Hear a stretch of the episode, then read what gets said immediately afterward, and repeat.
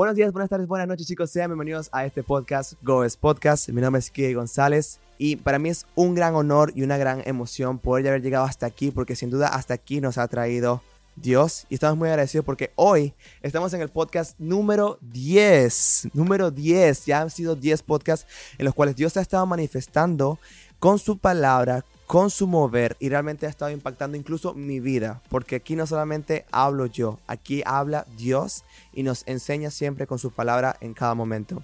Hoy tenemos un podcast muy especial, muy importante, muy increíble y a un invitado también súper especial. Creo que no voy a alargar más esto, esto está muy emocionante y quiero que comenzar de una vez. Recuerden que la visión del podcast es Goes, nacidos de nuevos para influenciar.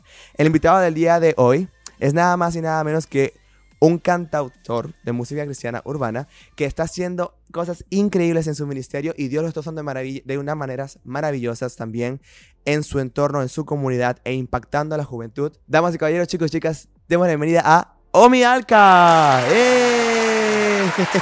Un gusto estar acá. Para mí es un gustazo, brother. ¿Cómo te encuentras? Súper bien, súper contento de estar aquí con ustedes, compartiendo eh, estar aquí contigo, ¿verdad? En este podcast y que es el número 10. O sea, es un número como que bien bonito el 10, ¿verdad? No, y cuando dijimos que era el podcast número 10, estaba como, Señor, ¿a quién puedo invitar? Señor, ¿a quién tienes tú preparado para este podcast? Un podcast especial, un podcast único. Y dije, no, sin duda tengo que... Porque Omi estuvo en el inicio, incluso yo le conté a, Omi acerca de, del podcast antes de que naciera. Y me acuerdo que estábamos hablando y me dijiste, cuenta conmigo. Y yo dije, wow, qué increíble.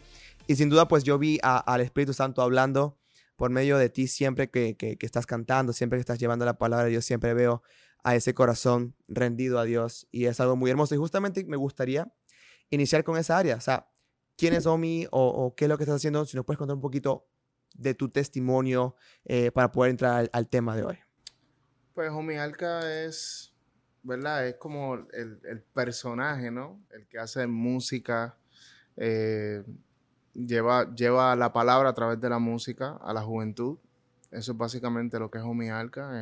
Es, una persona que, Dios utiliza para, llevar un mensaje a través de la música. Eso es todo. Eh, Omar Alcántara, pues es padre, es esposo, mm.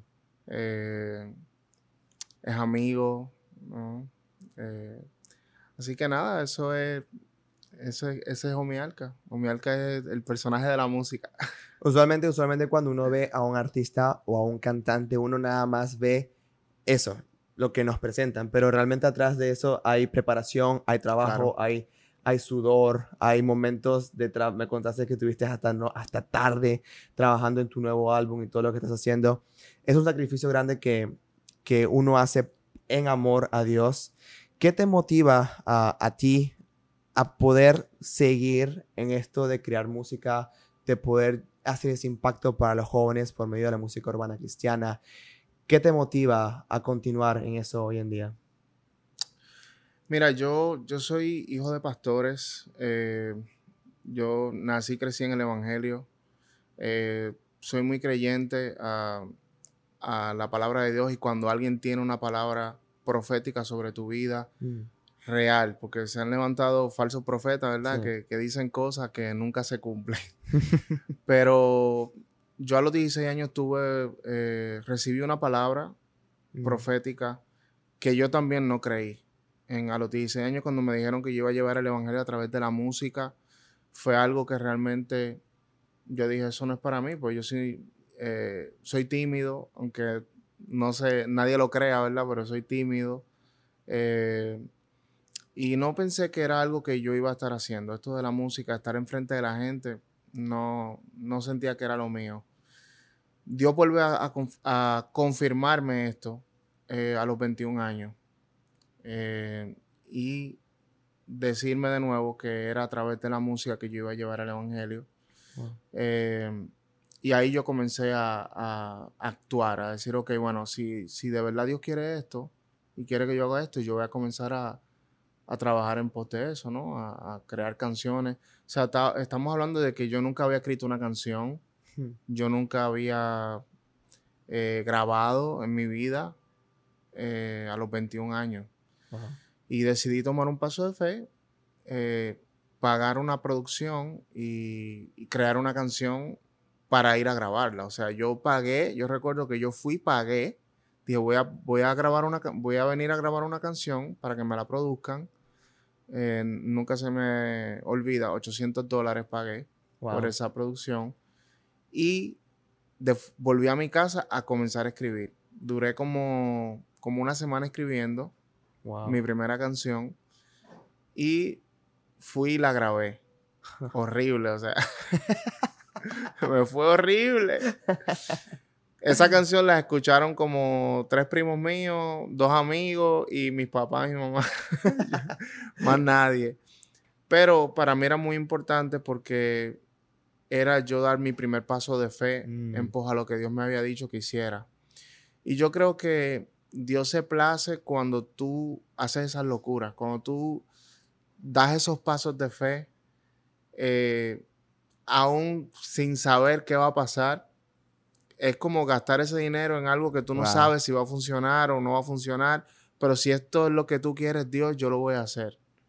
Dios como que toma eso y dice, no, esto yo tengo que bendecirlo. Mm. Y eso fue como que la punta de lanza a, lo que hoy es Omialca.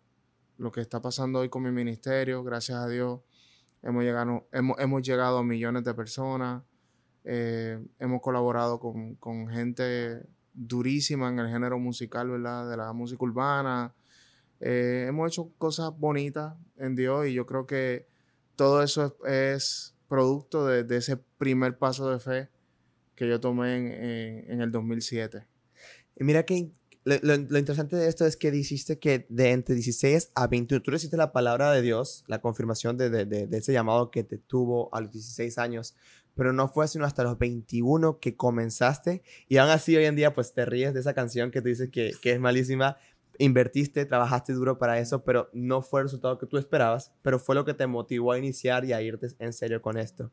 Lo interesante es que muchas personas a veces pensamos de que no es que ya salí de secundaria, ya mi etapa de comenzar una habilidad o de algo así, pues ya pasó, ahorita tengo que enfocarme es más que todo en la universidad, enfocarme eh, nada más a, a, lo que me queda a lo que pues es la vida normalmente, ¿no? Estudiar y trabajar y listo. Si el Señor me llama a algo, bueno, no sé cómo lo haré, pero ya yo no tengo las capacidades.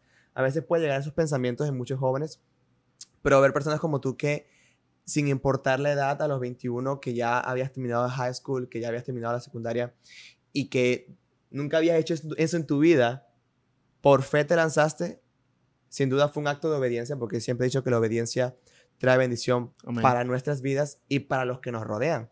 Porque esa bendición que ha, que ha llegado a tu vida y a muchos se debe a ese acto de obediencia que tuviste a los 21. Amén. El cual ha hecho un muy, muy, mucho impacto en la vida de, como dices, millones. Y algo que te, quisiera, que te quisiera preguntar es, ¿qué pasó entre los 16 y 21? ¿Qué hacía Omar? ¿Qué hacía en ese momento Omar? Eh, ¿Qué estaba interesando? ¿A qué le gustaba? ¿Le gustaba otros hobbies? ¿La música en algún momento fue parte de, de Omar en ese momento? Sí, yo como todo hijo de pastor, eh, uno, los hijos de pastores son todólogos, ¿me entiendes? Hacen de todo. Sí.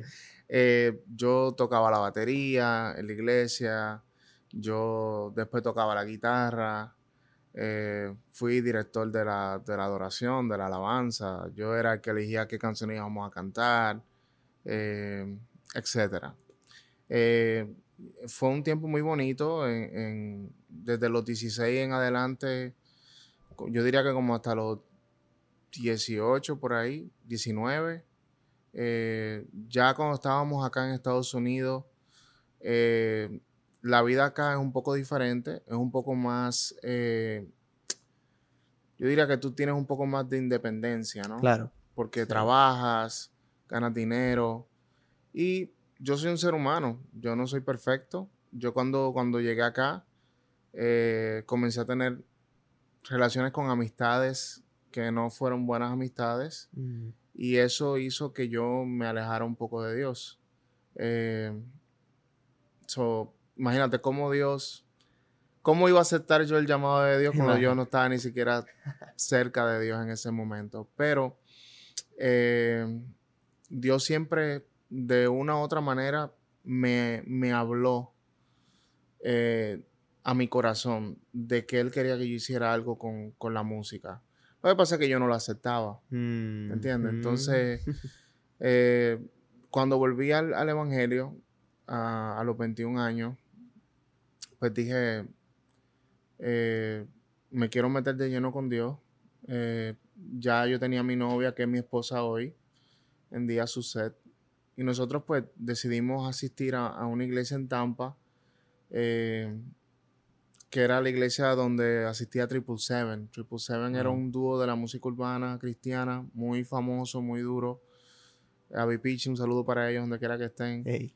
Eh, y pues a mí me gustaba estar alrededor de, de- de gente que, que- que hacía música, no sé, yo, Mm. yo como que me, me gustaba eso, me gustaba verlo, estar por ahí, ¿me entiendes? Ir a los conciertos. Ya Dios te estaba preparando el corazón, ya te estaba colocando esa, ese deseo. Sí, yo, yo realmente te soy sincero, nunca, en mi corazón nunca anhelé de que quiero cantar, quiero hacer lo que ellos hacen. Yo nunca realmente anhelé eso.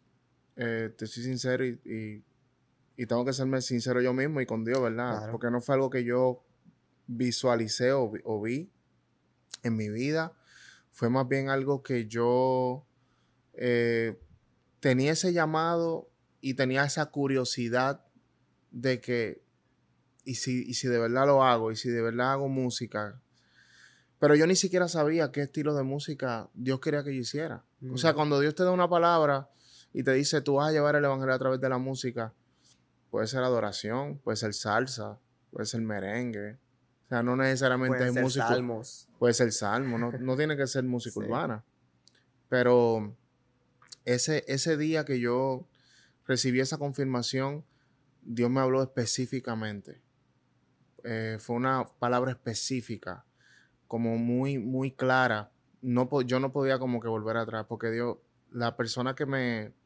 Era una predicadora que estaba, eh, ¿verdad? Valga la redundancia, predicando en la iglesia. Vino donde mí. Yo estaba en la última fila de atrás de la iglesia, una iglesia inmensa, muy grande. Y ella va donde mí y me dice que, que Dios tiene un llamado conmigo a través, que es para, hacer- para llevar el evangelio a través de la música. Wow. Y entonces me dice, y es a través de esa música que a ti te gusta, la música urbana. Ella me da esa palabra. Yo, por supuesto, comencé a llorar ahí. Tú sabes, porque, o sea, Dios nunca me había, eh, nunca había sido tan específico conmigo. Mm. Y cuando eso, cuando me dio esa palabra y, y entendí esa confirmación, yo dije, wow, voy a, voy a intentarlo. O sea, ¿qué, qué puede pasar? Que se haya equivocado la profeta. ¿Me entiendes? Lo único que puede pasar después de ahí. Y gracias a Dios, Dios, Dios ha sido muy bueno. Eh, yo entiendo que, que Dios ha respaldado ese llamado eh, 100%. Más he fallado yo que lo que ha fallado Dios, ¿verdad? Ujú. Dios no falla. Dios me dijo, vete por ahí. Y en verdad el que, el que me debió a veces soy yo, tú sabes. Sí, sí, Pero pues, Dios siempre me ha demostrado que Él ha estado conmigo desde el día uno. Así, eso es como una frase que dice que me gusta mucho, que dice, yo puedo, yo no puedo eh, decir, wow, mi amor por Jesús es grande, pero yo sí puedo decir que su amor por mí es grande porque Él nunca me falla. Amén. Entonces, técnicamente, aunque nosotros digamos, sí, nosotros amamos a Jesús, pero vamos a fallar siempre. O sea, va a haber un momento en que vamos a fallar, pero Él nunca nos va a fallar. Ahora, quería tocar el tema de, de lo que vamos a hablar el día de hoy, que es acerca del amor propio, que es cuando uno realmente entiende, es- está mezclado con la identidad y con la autoestima, ¿no? Eh, en tu etapa de, de crear música, de tu relación con Dios, mencionas que, que como humanos pues fallamos. ¿Cómo, ¿Cómo mantiene Omar o cómo en ese proceso pues pudiste mantener una autoestima, un amor propio para seguir adelante? Porque imagino que como todo, en algún momento llegó críticas. En Claro. algún momento tuviste, recibiste críticas, en algún momento recibiste ataques porque lo que estabas haciendo era distinto. Era algo que no era muy común en ese momento cuando iniciaste. Y supongo que hubo críticas, hubo, hubo este, esa parte. ¿Cómo mantuvo Omar su, su autoestima y su identidad en Jesús para saber que lo que estaba haciendo era un llamado? En, en- en ese tiempo que yo empecé, eh, fu- fue un tiempo de, tú sabes como cuando tú tienes el primer amor, que está ese fuego ardiendo, que tú no estás, tú no estás pendiente a, tú lo que quieres es, tú estás en fuego, tú estás, que lo que quieres es hacer lo que Dios te dijo y estás motivado. Eh, en ese tiempo, de verdad que a mí ni me importaba. Mm. Primero, no, yo no tenía fama ni, ni, un alcance tan grande para recibir tantas críticas. Es la realidad. Las críticas llegan cuando alcanzan más cuando personas. alcanzan más personas. O sea, si tú estás recibiendo críticas hoy en día, dale gloria a Dios porque es que estás llegando lejos. ¿Me entiendes? Cuando tú no tienes ningún tipo de alcance, la gente no te escucha, la gente no le interesa lo que tú tienes que decir, la gente no te critica porque es que no, no, hay quien te critique. ¿Me mm. entiendes? Eh, pero en ese momento a mí no me importaba. O sea, yo lo que quería era hacer lo que Dios me dijo. Y, y hacer música y lo hacía por amor a lo que Dios me dijo y las, y las almas, ¿me entiendes? No a querer alcanzar un playlist o views, eso no existía. Cuando yo empecé no había views, no había playlist, era todo físico. Eran, unos, eran demos físicos, eran actividades físicas. O sea, tú alcanzabas a escuchar a alguien porque lo viste personalmente no porque lo escuchaste en Spotify, ¿me entiendes? Eso vino después. Claro, o, en publicidad por YouTube. O, en publicidad por YouTube o redes sociales. Eh, yo recuerdo que yo tenía MySpace. Imagínate que eso tú no... No, eso sí nunca lo he escuchado, pero nunca lo tuve, la Mira, verdad. pues ya tú sabes, me siento viejo ya. no, tranquila, tranquila. Pero en ese tiempo, eso era lo que existía. Era MySpace, ahí no se podía escuchar la música, ahí tú veías al artista y y el artista te, dirigía hacia donde tú fueras a escucharla. Y, muchas de esas canciones en, ese tiempo eran básicamente pirateadas porque había una página que las ponía, una página web. Sí, todo tienes que pagarlo para poder escuchar. No, la, se podía descargar gratis. Ok, pero, eh, pero pirateado, ¿no? En esa pero pirateado. básicamente subirla a una página porque la gente la descarga. Pero los artistas como tal tienen que vender la música físicamente, para escucharla tenías que... Físicamente, si tú ibas a un concierto, vamos a decir, por decir un nombre, de Redimidos, Redimidos ahí tenía sus, álbumes físicos que te vendía y tú lo apoyabas para que él siguiera haciendo música. Era para eso, no, no, no, no para él ganar dinero, más bien para él poder seguir trabajando. Eh, entonces, en ese tiempo, pues ese, fuego era el que me mantenía activo con, con de yo seguir haciendo canciones, ¿me entiendes? Eh, no había crítica, no, no había nada que me, que me, que me tumbara, básicamente. Yo estaba en fuego, ¿entiendes? Las críticas vinieron después. Pero hoy en día, pues, ¿cómo, cómo manejas? Bueno, hoy en día, eh, la clave mía, la clave de la gente, yo casi no miro las redes. yo estoy, no literal, yo sé que a veces se siente que sí, pero no. Yo pongo y me, y Instagram no tiene las notificaciones prendidas.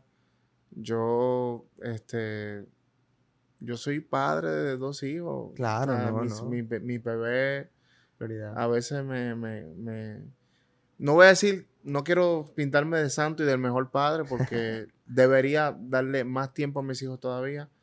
Pero hay otras cosas que me gusta hacer. No, yo soy, últimamente soy medio gamer, me gusta, oh. me gusta el gaming, eh, me gusta componer, escribo. Eh, me contaste que también te gustan los audiovisuales. Yo era director audiovisual, soy yo, ya tú sabes que siempre estoy mirando los videos nuevos que salen. Esas son cosas que me interesan, me gustan. Eh, y las redes sociales, hay, hay mucha, hay mucha, yo diría que hay, es, un espejo, ¿no? Mm. No es real. Sí, es cierto. Ahí, eh, el otro día, Nico M, mi amigo Nico, puso algo que me, no me impactó, pero que me, me pude identificar muy bien con él, pues él dice, estoy un poco alejado de las redes sociales porque me estresan porque hoy en día todos los matrimonios son perfectos. Todo. Todo el mundo tiene dinero para viajar. Todo el mundo tiene dinero, todo el mundo está bien. Nadie realmente demuestra lo que realmente está pasando en tu vida, ¿me entiendes? Eh, y entonces, al que no le va bien, hmm. al que está pasando por una situación, ve eso y se, compara, hmm. y crees que, que la vida es perfecta y que mi vida no es perfecta. O sea, la vida de todo el mundo es perfecta y la mía no. Hmm. Entonces, eso puede estresar a alguien, ¿no? Entonces, yo yo, gracias a Dios, no me estreso tanto con esas cosas. no te voy a decir que no lo he hecho nunca, porque sí. Pero gracias a Dios, he, decidido no, prestarle tanta atención a esas cosas y, enfocarme en otras cosas que me, que me llenan. Claro, claro. No, y lo que mencionas en las redes sociales realmente que es muy cierto, es muy cierto.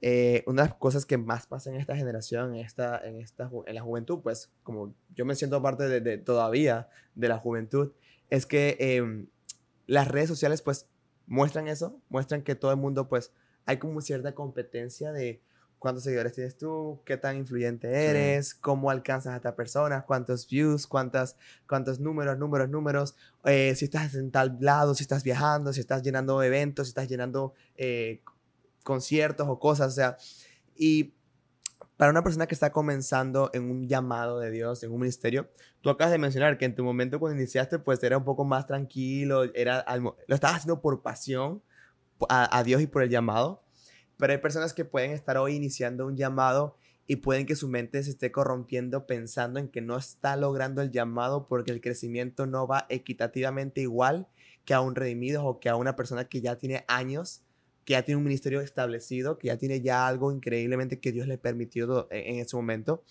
y llega a empezar a caer una, a, una, una decepción propia, un, un autoestima bajo, un decir que no valgo, que tal vez esto no es lo mío, tal vez no es mi llamado al 100%, capaz la profeta se equivocó, tal vez este no es lo que debería ser, eh, y, llegan a, empezar esos, ataques mentales de, por qué no crezco como las otras personas.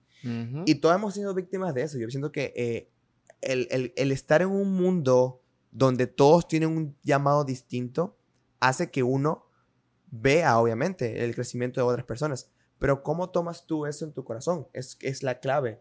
¿Cómo tú tomas el crecimiento de otras personas?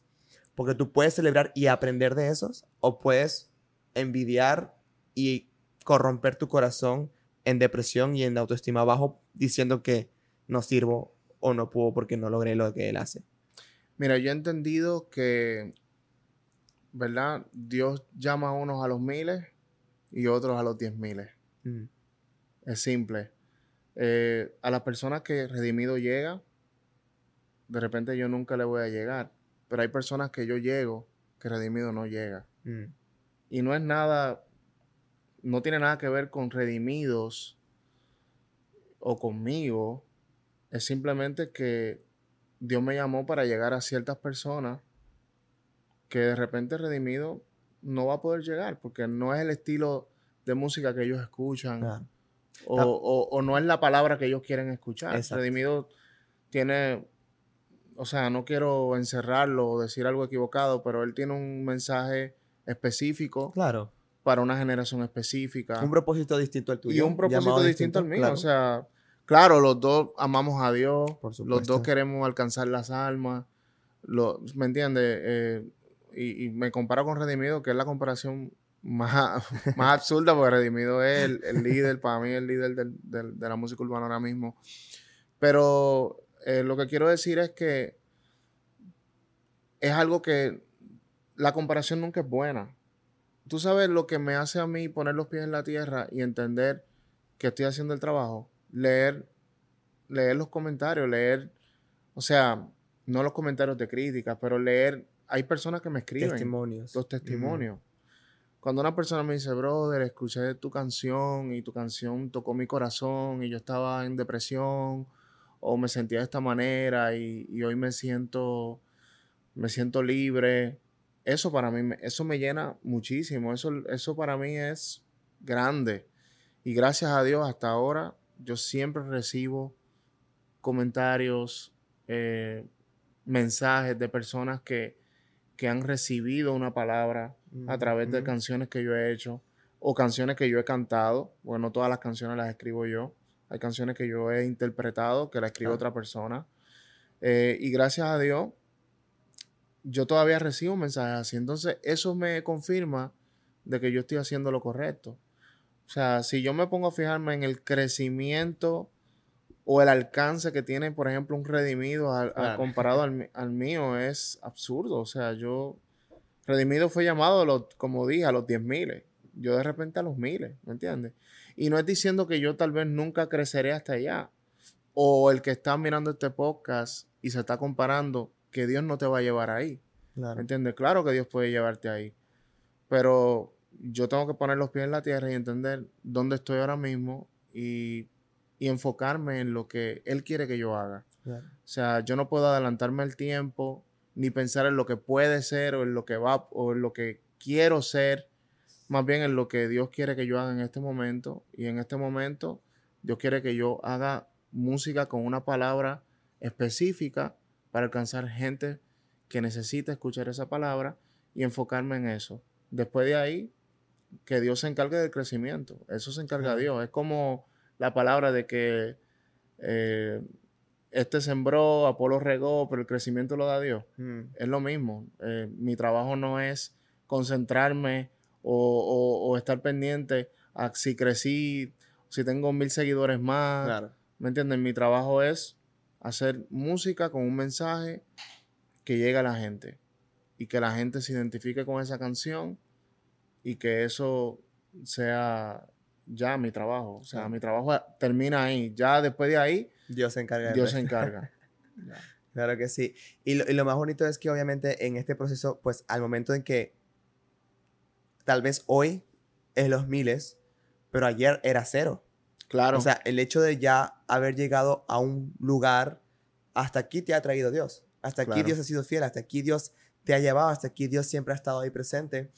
Y a veces una de las mejores maneras para elevar la autoestima, para mí eso me ayuda mucho. Cuando tengo momentos así difíciles, cuando me pongo a pensar mucho, cuando mi mente se vuelve muy creativa, cuando el enemigo me empieza a atacar en la mente, una de las cosas que yo hago es detenerme y, y pensar en todo lo que Dios ha hecho hasta ahora. Claro. Todos los milagros, todo lo que ha permitido, oraciones respondidas, situaciones sanadas, enfermedades que han sido desaparecidas, cosas que Él ha hecho, ha restaurado corazones, ha unido personas con mi vida, ha quitado a otras personas, ha bendecido cada eh, momento, cada pequeño. Y aunque hoy no vea lo que mi corazón anhela, hay otras cosas que ya Dios me, Dios me está dando que ayer yo estaba orando. Pero a veces nos olvidamos de esos pequeños detalles claro. que son importantes, porque un día estábamos orando por eso, pero hoy lo vemos con tanta naturalidad. Por ejemplo, para mí era un sueño si me venía a Estados Unidos. Yo decía, Señor, ¿cuándo será el momento? yo me preparaba para el inglés, me estaba preparando y lo otro. Jamás pensé que iba a estar acá, pero era un sueño que tenía. Hoy en día vivo actualmente día a día en Estados Unidos y lo tomo tan tranquilo, con tanta naturalidad. Después me pongo, ya, Señor, tú me trajiste aquí. Y te pones a pensar y dices, sí. wow. Es que nosotros como seres humanos siempre queremos más. O sea, no nos conformamos. Somos no, eh, no es difícil conformarnos, ¿no? O sea, siempre estamos pensando en lo, en lo próximo. Sí. Eh, lo cual tampoco está mal. No, pero... no, está, no está mal, pero es lo que tú dices, hay que detenerse de vez en cuando y apreciar lo que Dios ha hecho en nuestra vida, eh, hasta donde Dios nos ha traído.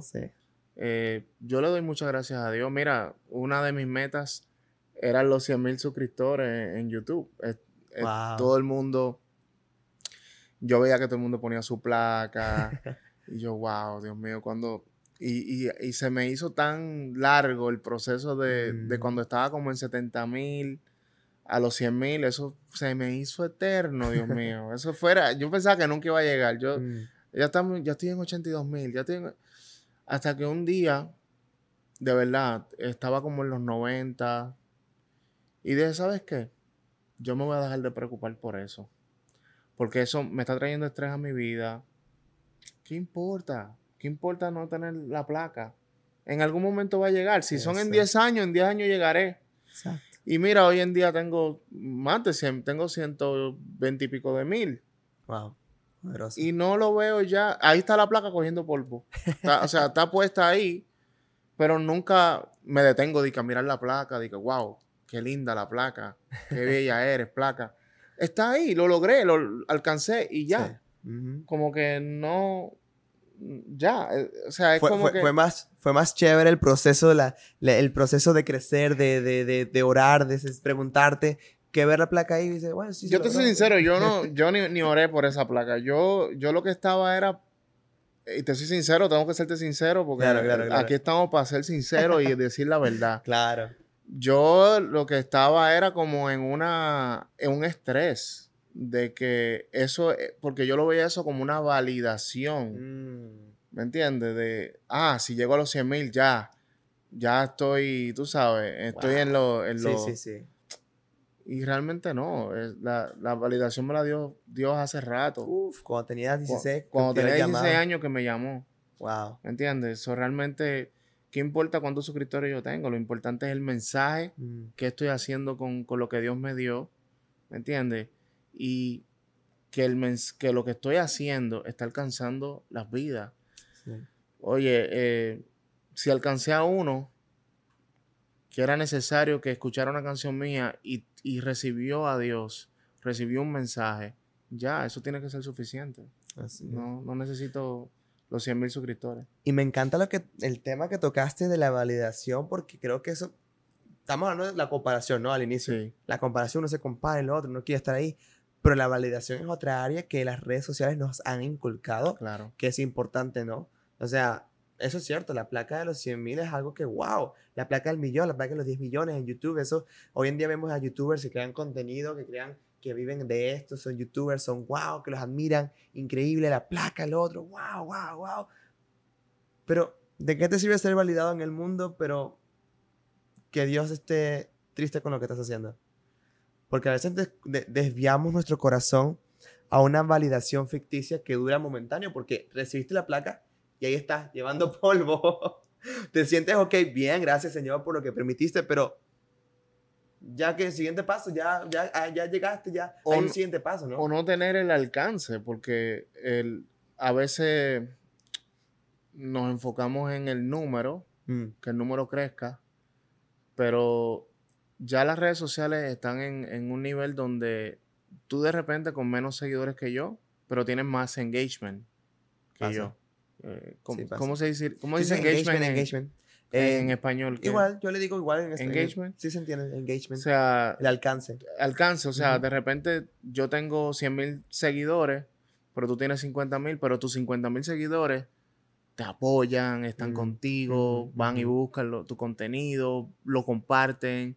Pero mis 100 mil, de repente, están ahí, sí me apoyan de vez en cuando, pero no son fieles a mí. Entonces, eh, es importante, eh, yo pienso que tú simplemente hacerlo de corazón, eh, hacerlo para Dios y que Dios apoye y, que, ponga gracia en ti y, ya. O sea, pienso que cuando nos enfocamos en el número, estamos enfocándonos en lo, en lo equivocado. Hay un versículo que yo siempre, siempre repito y es el momento indicado de decirlo, que es el Mateo 6:33. Cuando colocamos a Dios de primero, el resto de las cosas viene por añadidura. Amén. O sea, de por sí ya, al colocarlo a Él, hacerlo por pasión, hacerlo por, por el llamado principal, ya Dios se ha encargado del resto. En tu caso, te ha presentado personas que te han ayudado, que te han apoyado en el camino, que, que te han este, expandido a otras, a otras áreas, eh, igual de, de, igual manera de mi parte, ¿no? Entonces, si hay un chico que está escuchando esto en este momento y se está preguntando, ¿cómo hago para crecer? No te preguntes cómo haces para crecer. Pregúntate cómo haces para decrecer. Porque a veces queremos crecer, pero nuestra relación con Dios ni siquiera se mueve. Y para uno poder crecer en, eh, eh, físicamente, uno tiene que decrecer personalmente para que sea Dios el que crezca. Amén. Y es difícil a veces eh, entender esa área. Sí. Pero como amor propio, me encanta. tengo aquí varios puntos de los que íbamos a hablar y ya tocamos varios sin, sin, sin mencionarlos. Saber quién eres crea un movimiento. Cuando uno sabe quiénes somos en Cristo, cuando en tu momento entendiste tu llamado a los 21, iniciaste, fuiste obediente, creaste un movimiento que está creando un impacto hoy en día. Sabes dónde, está tu pasión, dónde está tu corazón. Eso es lo que va a reflejar el propósito de Dios en tu vida. Luego, ver más allá. Hablamos del hecho de que uno siempre, el humano, usualmente no es conforme, siempre está buscando más y más y más. Pero de una manera saludable, ver más allá, entendiendo, de ver el propósito de Dios, de ver cuántas almas puedo alcanzar, de ver qué impacto puedo hacer por medio de Dios, que Dios puede hacer por medio de mí, para poder este, alcanzar lo que Él quiere en mi vida, ¿no? Por ejemplo, llevar la palabra de Dios ¿de qué otra manera puedo hacerlo? Un podcast, un video, una canción, un, una- un poema, un arte. O, o, o diferentes estilos de canciones. También. Porque eh, a veces el- eh, hay personas, ¿verdad? O me voy a poner yo de ejemplo. Yo hacía un estilo, un estilo, un estilo, un estilo, un estilo. Pero, eh, por ejemplo, cuando llegó la ola del trap, yo comencé a hacer trap. Oh, trap cristiano, ¿no? Eh, me monté en esa ola y lo hice como un anzuelo, ¿qué se dice? Sí, Sí, anzuelo, sí. como un anzuelo para que personas que estaban consumiendo esa música, porque no había música trap cristiana. O sea, Claro. No quiero decir que no había, porque sí había. Lo que pasa era que no se conocía Claro. mucho, ¿me entiendes? Claro. Y no quiero decir tampoco que yo fui uno de los pioneros, porque hay personas que ya lo hacían antes que yo. claro. Yo simplemente utilicé mi plataforma. O sea, eh, eh, Aportaste tu grano Lo- de arena. claro, los que me conocían a mí, que yo entendía que de repente si no consumen el trap o no saben quién, quién lo hace, déjame yo hacerlo para que tengan una opción para escuchar, ¿me entiendes? Entonces, eh, es simplemente tener eh, esas estrategias donde tú dices, ok, bueno, voy- por ejemplo, está pasando ahora con los corridos. Ah, sí, está muy de moda ahorita. es- que- hay sí. mucha gente haciendo corridos, Sí, sí, sí. durísimo. Yo lo aplaudo eso, súper brutal, ¿me entiendes? Porque le estás dando opción a la gente a, a que escuche Otro su estilo de música que le gusta de repente con palabras, ¿me entiendes? Para mí es eso, es utilizar las estrategias que Dios ponga en tus manos o en tu corazón o en tu mente y utilizarlas para alcanzar más gente. Al final de eso se trata, de que alcancemos a las almas, Sí, es. ¿me entiendes? Que lleguemos a los corazones. llevar el evangelio y hacer un impacto, ciertamente. Hay otro punto que aquí lo puse bien grande y creo que es lo que más impacto puede que haga este podcast, aparte de todo lo que ya Dios ha estado hablando hasta ahora. Es el parar de glorificar lo perdido. Estábamos hablando de eso hace rato aquí en, la, Sí. en- en la práctica.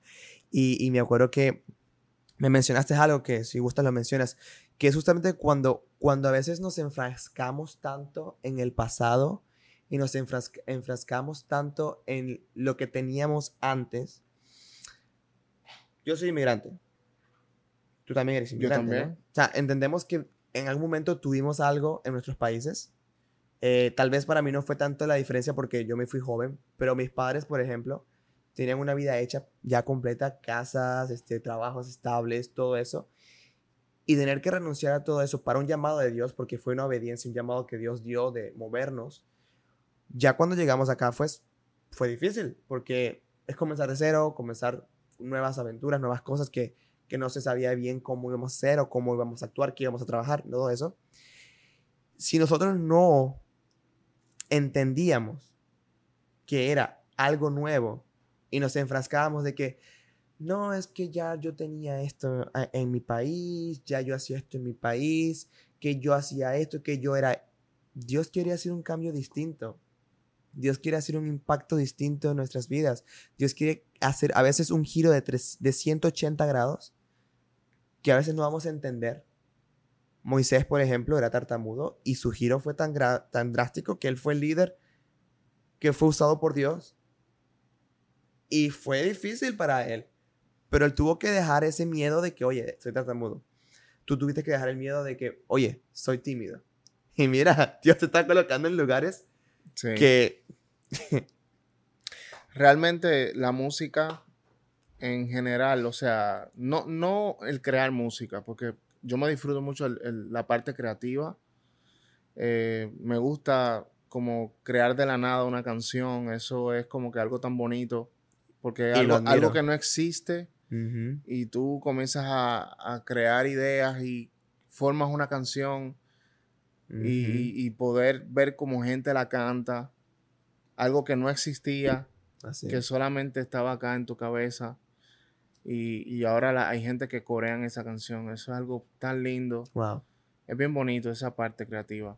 Pero para mí, la, la parte donde no, no me siento cómodo es cuando me paro enfrente de la gente. Se- lo- me dudo mucho a mí mismo. ¿Qué voy a decir entre canción? Eh, a veces sí he me he preparado como, ok, voy a decir esto, voy a hablar de esto, voy a hablar. Y a veces cuando estoy arriba se me olvida todo lo que preparé.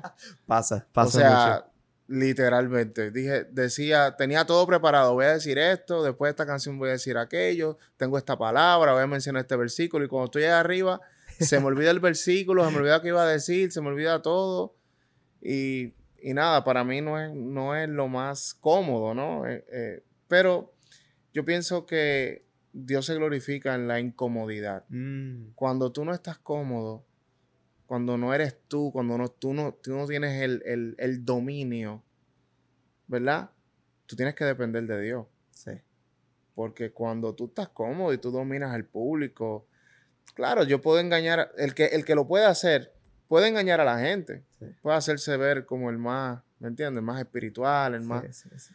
Pero en mi caso, no es así. O sea, cuando tú me ves allá arriba y yo digo algo, lo digo porque de verdad lo siento. Sí. Porque no, no tengo la capacidad de prepararme y decir, tengo todo fríamente calculado y esto es lo que voy a decir. Me voy. Y cuando yo diga este ganchito, la gente se va a decir, oh, aleluya, ¿me entiendes? Yo no tengo esa capacidad de hacerlo. Entonces, cuando tú me ves allá arriba, genuinamente soy yo. Porque yo estoy ahí paniqueado, yo estoy ahí con miedo, yo estoy ahí que digo, este, bueno, Señor, aquí voy a decir lo que tú pongas en mi corazón porque no hay más nada, ¿me Claro, entiendes? claro. Y yo pienso que esa parte es bonita porque después cuando, cuando yo puedo ver lo que Dios hace a través de mí o lo que Dios quiere decirle a la gente a través de mí o cuando alguien me dice, bro, dijiste esto y me, y me impactó o, me sentí identificado, entiendo que fue Dios. Sí, Porque no fui yo, no fui con mi propia fuerza, no fue algo que yo me preparé, que lo ensayé, sí. fue algo que, que espontáneamente salió y, y Dios lo hizo. Entonces, eh, en la incomodidad eh, es cuando Dios se glorifica, porque no puedes, no lo haces tú con tu fuerza, con tu, con tu pensamiento, con tu preparación, sino es Dios El Espíritu Santo. en el sí. momento cuando Sí. tú sientes, ok, ¿qué voy a decir aquí, Señor? Ayúdame. Que... O sea, y no, es, y no es diciendo que no te prepares, No, que no ores antes. Claro. Al contrario, súper, yo oro antes de subirme al escenario. Yo ensayo, Señor, quiero decir esto, quiero decir esto. Lo que pasa es que cuando subo ahí arriba, el, el nerviosismo, el, el- todo eso me, me- Claro. me- me falla, ¿me entiendes? Me hace fallar. Yo digo, Dios mío, me volví un 8, tú sabes. Eh, pero, pero entiendo que es Dios porque si, si lo hiciera, si, si fuera un ensayo y yo pudiera decirlo todo al pie de la letra como lo ensayo, pues fuera muy robótico, ¿no? Sí. Pero, pero Dios sabe cómo hacer las cosas. Y no, y las cosas, y las cosas que impactan, las cosas que realmente llegan al corazón de las personas salen del corazón. No es algo que tú preparas. Yo aquí tengo un podcast, un, un- una, un testamento aquí, tú ya lo viste, y no hemos hablado casi nada de esto. Sí, Porque justamente lo que te decía, a mí lo que me gusta del podcast es el Espíritu Santo. Yo a veces me pongo a escuchar los podcasts, bueno, casi siempre, casi todos los escucho siempre. Eh, hay podcasts en los cuales yo me pongo a decir, y yo dije eso. y digo, y, y él, él dijo eso. Porque definitivamente no somos nosotros. Cuando, cuando nosotros somos usados por Dios, a veces decimos cosas que conscientemente estamos diciendo, que tal vez después de un tiempo digas, yo dije eso. Sin duda Dios es el que se manifiesta, el que se mueve y el que nos usa. Y para nosotros poder ser de bendición a otros, tenemos que dejarnos usar. sí, claro que sí, Y es ahí donde pues yo te menciono lo de, de crecer uno para que crezca Dios. claro. Que es lo más hermoso. Ahora, para verificar lo perdido. Todo aquello que fueron traumas en un pasado, situaciones que nos pudieron haber atacado, lo otro por... De pequeño, bueno, uno siempre en, el colegio puede ser atacado por situaciones distintas. Que si el gordito, que si es de las orejas grandes, que si el cabello corto, o sea, cualquier situación que crea en uno una, una, no quiero decir como trauma, pero genera a veces traumas. Claro, Un poco de miedo, un poco de, de- de inseguridad propia, menos amor propio porque nos empezamos a validar por lo que otros dicen. claro. Es necesario que uno pueda dejar atrás todos esos traumas, botarlos y entender que Dios dice esto. Dios dice que nosotros somos una maravilla. Quiero mencionarlo, quiero mencionar el versículo bíblico, ya después me mencionas lo que quieres decir. Dice en Salmos 139, del 13 al 14, dice, tú creaste mis entrañas, tú, tú creaste mis entrañas, me plasmaste en el seno de mi madre, te doy gracias porque fui formado de manera tan admirable. Qué maravillosas son tus obras, tú conocías hasta el fondo de mi alma. Y después, en mi, y después Dios dice en Isaías 43, porque tú eres de gran precio a mis ojos, porque eres valioso y yo te amo. Entrego hombres a cambio de ti y pueblos a cambio de, de tu vida. Envió a su Hijo unigénito, a su Hijo amado, a lo más valioso para él, lo dio. Imagínate, imagínate que una persona rara de la nada llega a tu casa y te diga, ¿me puedes dar a tu hijo para, hacer, para que me cambie una, una transfusión de sangre o algo así? Es difícil. Muy difícil. Yo no soy padre, pero No, muy difícil. es difícil. Muy difícil. Y aún así Dios lo hizo con nosotros. Sí. Yo no te lo prestaría ni para que lo lleves a Disney. a mis hijos. Bueno, ya estoy consciente de eso por lo ¿Me, menos. me entiendes? O sea, muy difícil. No, defi- definitivamente eh, eh, nosotros somos preciados para Dios. Nosotros, Dios nos ama con todo su corazón. Eh, es algo que, que de verdad nosotros no podemos entender lo, lo tanto que Dios nos ama. Y deberíamos nosotros amarnos a nosotros mismos y vernos, y vernos un poquito con los ojos de Dios. Mm.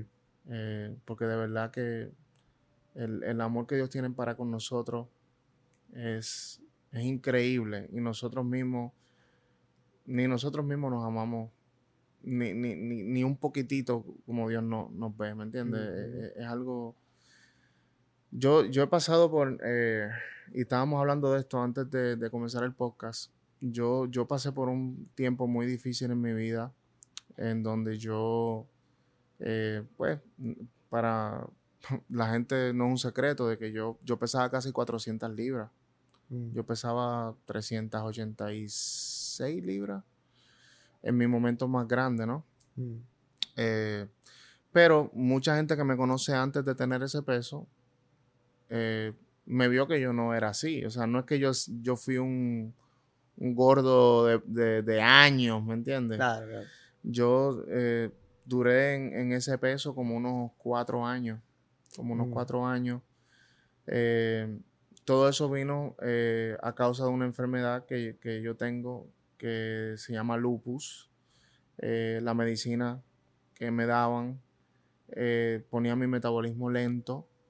Eh, y pues, por supuesto, yo soy de buen comer. Me gusta mucho Latino al fin. me- gusta mucho comer, ¿me entiendes? Entonces, eh, pues es una, combina- una combinación letal, porque Sí. cuando tu metabolismo no es normal, Mm. no quemas calorías como usualmente una persona normal quema calorías, y tú eres de buen comer, eh, no es una buena combinación. No. Eh, aparte de eso, yo pasé por una, por una depresión súper fuerte. Eh, ese mismo año que me diagnosticaron con lupus, diagnosticaron a mi hijo con autismo. Eh, fue, un, fue algo muy fuerte. Y aparte de eso, yo era un dúo. Y ese año también el dúo se separa. Wow. O sea, me cayeron muchas cosas encima que literalmente yo, yo sentía que Dios no, Dios no me, no me amaba. Mm. O sea, yo, yo pasé por... Wow. Yo, yo llegué a pensar que Dios de verdad no, no me amaba. Eh, ¿Verdad? Absurdo. Sí. Pues Dios me ama con todo su corazón. Y hoy entiendo lo mucho que Él me ama. Eh, pero yo, yo llegué a pensar eso. Y duré como ocho meses que no salía de mi casa. O sea, salía de casa solo a trabajar. Pero llegaba y no quería salir, no quería, no quería ni ir a la iglesia. O sea, no quería hacer nada. Yo estaba dentro de, de casa eh, viendo televisión, comiendo, poniéndome más gordo. Sí, ayudando. eh, y realmente no, Mm. hacía música eh, poquita y la lanzaba. Yo, yo, yo recuerdo que en un año, si lancé tres canciones en ese año fue mucho. Eh, hubieron canciones que la lancé sin video porque no quería que la gente me viera. Wow. Eh, fue, un, fue, un- fue una situación difícil, eh, pero Dios, Dios trató a mi vida, Dios trató, usó a mi esposa muchísimo en ese tiempo. Mi esposa todos estos años ha, ha estado a mi lado y nunca me ha, nunca ha tenido una palabra negativa para mi vida. Siempre mucho amor, mucho cariño, eh, y eso me ayudó muchísimo. Eh, una persona que, esté que está a tu lado, que te apoya, que te quiere, que siempre tiene una palabra positiva para ti. Mi amor, vamos para adelante. Mi amor, tú puedes. Mi amor, no importa lo que la gente diga. Entonces, por supuesto, cuando tú estás en, esas, en esa situación, en esa posición donde tú estás obeso, eh, tienes, eres no figura pública, pero figura pública, Claro, porque no, claro. la gente Estás pues, en ese ambiente. estás en el ambiente de la música, Claro. haces videos, la gente sabe quién tú eres, o poquita gente sabe quién tú eres, pero saben quién tú eres, escuchan tus canciones, y la gente te ve, claro, van a venir críticas, porque Omi está tan gordo, porque Omi, Ujú. recuerdo los comentarios, me escribían, este Sech. cuando yo, cuando yo lo leía, cuando yo lo leía, yo lo, yo lo cantaba en mi mente, este Sech. Y veías el video en tu mente también. No, y, no los, y no los culpo porque Claro, claro. de verdad, eh, o sea, ¿quién no ha hecho un comentario? Sí, que, es un- que, que a veces es inocente y no nos damos cuenta del daño que Sí, puede hacer. o sea, eh, nosotros lo, yo pienso que el latino es Sí, muy bully. sí, o sea, nosotros sí. no nos bulliamos, ¿me entiendes? y es amor. Mira a la doña con los rolos, ¿me entiendes? Ahí No, viene el negro. Sí, ahí viene el negro, ¿me entiendes? Uno hace esa- esos comentarios y. ¿verdad? Eh, yo ahora me río porque de verdad, pero en, eh, muchos de esos comentarios sí me, me hirieron mucho. Y eso, eh, cada comentario así, yo no sé por qué nosotros como seres humanos siempre nos concentramos en lo negativo. Nos concentramos siempre en los comentarios negativos y en las cosas que nos quitan la paz y en las cosas que nos, que nos hacen odiarnos a nosotros mismos. Mm. Porque tantos comentarios positivos en, en un video, en una canción, eh, comentarios como, wow, la canción me encantó, wow, eh, tocó mi corazón, wow, Sí. esta canción ministró a mi vida. Wow. Pero el comentario que yo veía era el que decía, eh, Este es Sech. Este Sech, o, o, o, wow, el tipo pesa como 400 libras, o tú me entiendes. Sí, sí, Eh, aquellas cosas que no yo me, yo me concentraba en esas cosas y, y eso era lo que hacía herirme más, hacerme sentir peor conmigo mismo. Claro. Y no es que estoy diciendo que estar en ese peso es algo bueno o es algo saludable, pero tenemos que entender que, que Dios nos ama tal y como somos Claro. y que cuando comenzamos a entender cómo Dios nos ama y cómo Dios nos ve, nosotros mismos debemos hacer el, ex- el esfuerzo de nosotros mejorar, no por los demás, Sí. pero por nosotros mismos. sí. Eh, gracias a Dios, ya tengo un año eh, del proceso que, que tomé, eh, que fue, me hice una bariátrica, me hice un, una manga gástrica, es que se llama. Y eso fue una de las mejores decisiones que he tomado en mi vida. No lo hice por, yo sé que la gente piensa que lo hice por eso, pero no lo hice por los comentarios, lo hice por mi salud, Claro, lo hice por mi familia, claro. lo hice por mí mismo, por mis hijos Sí. eh, para poder disfrutarlo más a ellos. Yo, yo estaba en una posición donde yo no podía ni, ni, ni jugar con mis hijos. Mm. Ahora yo los puedo cargar, eh, me meto en la piscina con ellos, me, Wow. me voy- corro con ellos si tengo que correr, monto wow. bicicleta si tengo que montar. Camino con ellos, me lo llevo para el centro comercial y puedo caminar todo el centro comercial. Antes yo no podía caminar ni Mm. tres minutos porque me, Mm. me- me quería morir. Eh, y de verdad que eh, yo que viví ese proceso y que, y que viví eso en mi vida, puedo, puedo entender lo que es lo que es la depresión, lo que es no sentir amor propio Mm. Eh, y lo que es verse eh, desde el otro lado de la moneda. No como Dios nos ve, pero Sí. vernos con un poquito de, de repudio. Yo, una de las razones por la que no quería salir tampoco a cantar era por eso. Yo no quería pararme enfrente de la gente pesando 400 libras, casi, ¿no? Es algo, es algo Sí. difícil, ¿no? Sí. Eh, y gracias a Dios, Dios, Dios fue tratando conmigo de una manera muy bonita eh, y pude ir superando eso. Y aun cuando todavía no estaba en este peso que estoy, que no es que estoy flaco, pero estoy en camino a, a una Estás mejor vida. saludable, Estoy más saludable, camino a una mejor vida. Eh, pero yo, yo comencé a, a practicar el, el- el amor propio Mm. y comencé a hacer, a hacer videos musicales. Eh, esto que está pasando hoy con mi ministerio no es algo que empezó ayer. Es algo que lleva ya años de yo estar constante, consistente en la música. Eh, y yo lo que llevo bajando de peso es un año. O sea que antes de yo bajar de peso, yo estaba ya dándole a la música y, no, y no enfocándome en que, ah, estoy gordo, no voy a salir en el video musical, sino, olvídate, Dios no me llamó a, a, ser bonito enfrente de las mm. cámaras, Dios me llamó a llevar un mensaje. Y, y, cuando me enfoqué, comencé a enfocarme en eso, en el mensaje que Dios quería que yo llevara, en, en llevar eh, un mensaje de esperanza a la vida. Me olvidé de mi imagen, me, me, olvidé de que, y no es que digo que la imagen no es importante, pero no me enfocaba en que, ah, la gente me va a ver gordo, no. La gente va a recibir un mensaje que quiero llevar. Y el que lo quiera recibir, que lo reciba. Y el que no lo quiera recibir, el que se quiera enfocar en mí, en mi imagen, que se enfoque. Eso no es mi problema. Mi, mi trabajo es llevar el mensaje. Y comencé a, trabajar en eso. Y, de verdad que hoy, hoy, veo los resultados de lo que Dios ha hecho. Eh, porque desde que comencé a enfocarme en el mensaje y en lo que Dios quería que yo hiciera, y menos en mi físico y en lo que yo no quería que la gente viera, Dios comenzó a hacer cosas muy bonitas, de verdad que sí. Te empezaste a ver con los ojos de Jesús, no con los tuyos, con los ojos espirituales. Amén. Empezaste a ver más allá, que es lo importante. Así es. Empezaste a ver, imagino que cuando iniciaste en, ese, en esa decisión de, de, de cambio de vida en tu salud, no fue un cambio drástico, o sea, tuviste que todavía paso a paso empezar a, a, comer mejor, a hacer muchas cosas que cambió drásticamente tu vida eh, en, tu alimentación, en muchas áreas, en muchas áreas. Sí. Y ahí también hay que ser constante. Claro, yo inclusive eh, para operarte no te operan, no es que dicen llega y te operamos. Yo tuve que rebajar eh, ciertas libras mm. para poder ser elegible para operarme. O sea que tuve que tener disciplina. Wow. Eh, antes de la operación hice una dieta líquida. Wow. De siete días. Que eso fue horrible. wow. Una dieta líquida. Cuando tú estás acostumbrado a comer sí, sí. cosas sólidas y decirte no, solo líquidos.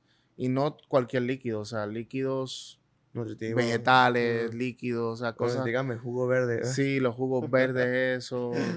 y eso fue difícil. Siete días que yo tenía todo ese peso y que mi estómago estaba idénticamente como estaba antes y yo tener que esforzarme y hacerlo y, lo, logré gracias a Dios y eh, fue un fue no fue fácil no fue fácil. Y aún después de operarme fueron pasé varios procesos sentía que me iba a morir al, principio porque no me estaba hidratando bien. Eh, era difícil hidratarme porque como el estómago está tan pequeño beber agua era un challenge, era algo bien difícil. Eh, porque bebía poquito y no se me quitaba la sed. Era como que tenía sed, mm. pero no podía beber agua como antes, ¿no? Claro. Pero Dios me fue ayudando, de verdad. Dios sabe que yo no lo hice por mi físico, más bien por, por sentirme mejor, por, por mejorar mi salud, claro. por disfrutar a mis hijos, a mi familia. Mucha gente malinterpreta el amor propio como yo soy así, la queso. Así como dice bien en las redes sociales, la que soporto. O sea, soy así de punto. Es, yo me amo porque soy así. Pero hay cosas en nuestras vidas que uno puede mejorar para bien. Porque a veces em, uno hace cosas sin darse cuenta que está dañando a otros o dañándonos a uno mismo. Eh, alguna adicción, algún problema, eh, en, en, el caso de tuyo en la salud, en esa área. Sin duda, el amor propio no es simplemente aceptarme como soy, sino más bien trabajar para ser un mejor yo de acuerdo a la voluntad de Dios y amar el proceso y amar porque me veo como Dios me ve. Creo que el amor propio comienza viéndonos como Dios nos ve. Eso es lo más, lo más bonito. Y otra cosa que Dios me inspiró cuando estaba escribiendo esto es que el amor propio también incluye el respeto a nuestro cuerpo. Salud, físico, ejercicio, buen dormir, buena alimentación, esto lo hablamos en el podcast pasado porque estuvimos hablando de la depresión, también un tema bien profundo, pero se, creo que se entrelaza a lo que estamos hablando también. Eh, y también es saber decir que no cuando algo no nos hace bien. Decir que no cuando, hey, dale, la presión social, no, dale, tómate esto, no importa, no hace daño. No, no, no. No porque no quiera ser rechazado, no porque no quiera ser aceptado por, por mi grupo, es porque sé que le va a hacer daño a mi cuerpo. Lo respeto, sé que es un templo de Dios y me amo, porque Dios me ama. Amén. De hecho, la Biblia lo dice, nosotros amamos porque Él nos amó primero. Y qué bonita esa, ¿no? Sí. Pues, Sí, definitivamente. Y es algo que, que no se adquiere inmediatamente. mm, mm, Yo, yo creo que a veces nosotros nos frustramos porque eh, lograr las cosas eh, conlleva una disciplina, conlleva repetición. Eh, hay algo, un dicho por ahí que tú haces algo por 21, 21 días días, sí, sí, 21 y días. se convierte en un- Una rutina. En una rutina. Y yo no sé cuántas veces yo lo, yo he hecho cosas por 21 días y no se convierten en rutina. Yo no sé, yo quiero, yo quiero ver si quién fue que escribió eso para buscarlo, mentira. Pero es algo que conlleva eh, repetición día tras día. Eh, por ejemplo, yo, no es un secreto, yo lo he dicho antes que yo odio los ejercicios. Yo los odio, yo los odio, yo los odio. ¿Te entiendes? De, de manera increíble, o sea, ¿me entiendes? Pero eh, es algo que yo entiendo que tengo que hacer. Eh, y he logrado hacerlo por, por un mes completo. eh, pero todavía no me gusta. No, es, sea, difícil. llega un Si momento donde- digo, bueno, tengo, tengo que hacerlo. Y digo, bueno, eh, tengo que hacerlo porque por mí, por mi salud, por, por, por estar bien. crear Pero los no, hábitos, sí. pero no porque yo lo amo hacer, ¿me entiendes? Pero es importante crear buenos hábitos y, y- y- y entender que estos hábitos eh, van a mejorar nuestra vida eh, y van a mejorar la calidad de vida que tenemos con los demás, tú sabes. Eh, y poder alargar el tiempo que yo tengo, por ejemplo, para seguir haciendo música. Claro. Porque yo como pesaba 400 libras, yo, yo estaba a punto de un ataque al corazón. Mm, O sea, y gracias a Dios, tú sabes, ha, ha sido un cambio drástico en mi vida y ahora siento, cuando antes pensaba que me quedaban dos años máximo en la música, ahora siento que puedo seguir adelante hasta, hasta que Dios me diga, "Eh, ya vamos a cambiar, esto es lo que quiero para ti. So, Amén, amén. Así es. Qué, qué, qué chévere, de verdad. Sin duda hoy aprendimos bastante. Dios ha hablado bastante. Otro hábito que debemos trabajar, aparte de todo esto, es leer la Biblia, buscar de Dios. claro. Ese es el hábito primordial que tenemos que hacer. Ese, eso es lo primero. Y, y todo el que me pregunta, "Ah, hermano, ¿cómo empiezo en el ministerio? Y yo siempre le digo, lo primero es tú meterte con Dios. Claro. O sea, si yo, si yo hubiera comenzado esto de, por mí mismo, ¿me entiendes? Sin yo buscar a Dios y buscar su confirmación y, y, y- y decir, ok, esto es lo que Dios quiere para mí. Para escribir canciones es muy importante tú tener Biblia, Sí. saber de qué vas a hablar. Sí. ¿Me entiendes? Ah, eh, No es a lo loco, no es- no es- yo, no, yo no me siento aquí y digo, voy a hablar de tal cosa. Yo, yo estudio qué voy a hacer, de qué voy a hablar. Eh, es importante porque acuérdate que la palabra es lo que nos retorna tras vacía. Mm, Eh, yo puedo decirte miles de cosas acá, pero cuando yo utilizo la palabra y yo hago y yo soy eh, yo soy de- dedicado a la palabra. intencional. Intencional. Cuando soy intencional en lo que quiero llevar y en lo que quiero hacer y lo que quiero que tú entiendas, eh, eso da resultados. O sea, la Ujú. gente se lleva un mensaje, ¿me entiendes? Eh, y no necesariamente es que recite la Biblia parte por parte, porque entiendo que hay que ser creativo también, hay que darle un giro, Claro. llevarte la palabra sin tener que llevarte la palabra. Es como una Biblia bajo el hombro. Exacto. Bajo la... Eh, Sí. pero es, es importante que, que, se- que el mensaje sea cristocéntrico. Claro. ¿Me entiendes? Aun cuando la canción es de amor. Un poquito de cristomicina. Claro, siempre. Así es. Siempre. Eso es lo más importante. Bueno, nada más y nada menos que esos son los pasos que Omi Alcat ha tomado en su vida y nos ha inspirado el día de hoy, pues nos habla un poco más acerca de, del amor propio. Y esto no es como un televisión que estoy hablando así como que, uy, esto está, no. No, es una entrevista, fue realmente algo bien chévere donde Dios se movió y nos habló, nos habló un poco más acerca de, que, de la importancia del amor propio. Yo personalmente también hay muchas cosas que aún tengo que trabajar y que he trabajado Yo también en también. el pasado Yo también. pero definitivamente Dios siempre se ha manifestado y, y hoy aprendí bastante. Así. Es importante que siempre estemos trabajando en nosotros mismos también. Sí. O sea, recuerda que lo que tú haces es muy importante. Tú, tú tienes una responsabilidad porque hay una generación de jóvenes Mm, que están pendientes a lo que tú haces. Tú eres influencia allá afuera. Ellos miran todo lo que tú haces, ellos están pendientes de ti. Y hay veces que hay cosas que se reflejan, ¿no? Cuando no estamos bien, se refleja que no estamos bien. Eh, y yo pienso que por mucho tiempo yo reflejé mm, mm, algo no tan bueno. Mm. Porque era algo también que, que en lo que Dios me habló. O sea, al yo estar en ese sobrepeso, con una vida no saludable como la que yo tenía, imagínate eh, qué mensaje estoy llevando, ¿me entiendes? Eh, uno, uno predica con sus palabras, pero también uno predica con las acciones, ¿me entiendes? Y, y este, este cambio que, que yo tomé fue un cambio que lo entendía necesario por todas las razones que ya he dicho, pero también porque yo quería enseñar a la gente, ok, donde yo estoy no es donde yo quiero estar. O sea, y esto no es lo que Dios quiere para mí. O sea, Dios no te quiere gordo. Mi papá siempre me dice eso a mí. Omar, Dios no te quiere gordo. ¿Me entiendes? Porque realmente yo nunca fui gordo así, ¿me entiendes? Fue un, fue un, tiempo, fue una, fue una temporada en mi vida. Claro, de aprendizaje. Y, y yo entiendo que las temporadas pasan. Por eso viene la 1, la 2, la 3 y la 4, ¿me entiendes? Esa temporada número 2, número 3, qué sé yo, que estaba en mi vida, se tenía, tenía que pasar en algún momento. Y yo entendía que tenía que pasar a como de lugar. Y yo era responsable de que esa, esa temporada tuviera un final. ¿Me entiendes? Eh, yo eh, tenía que tomar una decisión en mi vida.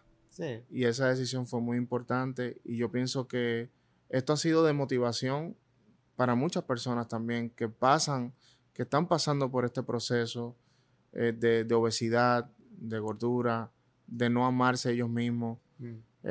Y yo pienso que esta decisión que yo tomé, pues, en, le enseña a ellos de que, ok, si Omi lo hizo, yo también puedo hacerlo. Tal vez tú no tienes 400 libras, también, tal vez tienes unos kilitos de más, ¿verdad? Pero si yo pude, tú puedes. Claro. Así que eso es importante también reflejarlo, ¿verdad? Y decirlo y, claro. y, que la gente entienda. Es que mucha gente ora y dice, Señor, quiero esto, Señor, anhelo esto, pero no se mueven. Se quedan ahí sentados, estancados. No, Señor, por favor. Estancado, estancado. ¿Cómo tú quieres que Dios obre en algo cuando no hay movimiento? Sí. La fe sin acción es muerto. Es muerte. Y la misma, y, y, y, Dios quiere trabajar con aquellos que no solamente tienen una relación con Él. O sea, Dios quiere trabajar con ellos, pero quiere trabajar con los que son intencionales y apasionados y tienen la valentía de moverse. Amén. De moverse y seguir el llamado. Así Omi Alca lo hizo a los 21, sin saber nada y Dios ha bendecido. Quique González lo hizo a los 19, sin saber cómo, pero lo hizo. Y hoy el resultado, no somos todavía lo que Dios quiere que seamos, estamos en ese proceso, imagínate, todavía falta mucho, pero hasta donde hemos llegado ha sido de bendición, porque Dios lo ha permitido y porque tomamos la acción de dar ese paso de fe. Es así. Y es lo más importante. Es así. Muchas gracias, Omi, por acompañarnos en este podcast del día de hoy. Gracias a ti por la invitación. No, para mí es un honor, realmente para mí es un honor. Gracias de verdad por, por, por acompañarnos, por, por contar tu testimonio, por hablar de esta palabra tan poderosa. Y sé que tu música va a seguir impactando. La música de Dios que crea a través de ti va a seguir impactando. Vas a seguir haciendo mucha, mucha influencia. Y, y, y, me gusta lo que estás haciendo. Eres uno de los pocos creadores de música cristiana urbana que escucho. Gracias. y que voy a apoyar siempre, porque sé que Dios está en tu corazón primordialmente, en tu familia, y siempre, siempre, siempre habrá bendición en tu vida, aunque vengan pruebas, aunque vengan situaciones, porque así es como uno se hace fuerte, y así Amén. es como uno vence Goliaths. Amén. Muchas gracias por acompañarnos nuevamente, y si quieres decir algo antes de cerrar, bienvenido. Bueno, nada, muchas gracias a todos los que están viendo este podcast. Eh, les invito a que sigan apoyando este podcast que es muy, muy, muy bueno, eh, lleno de contenido muy necesario para esta generación. Eh, así que nada, muchas gracias por la invitación y para adelante. Amén. Gracias, gracias nuevamente. Entonces, nos vemos la próxima semana, como todos los como todas las semanas, aquí en Goes Podcast. Recuerden, chicos, si Dios te dio un talento, te dio un llamado y naciste de nuevo porque lo aceptaste en tu vida y caminas con él, fuiste nacido de nuevo para influenciar. Dios te bendiga. Nos vemos la próxima semana. Bye bye.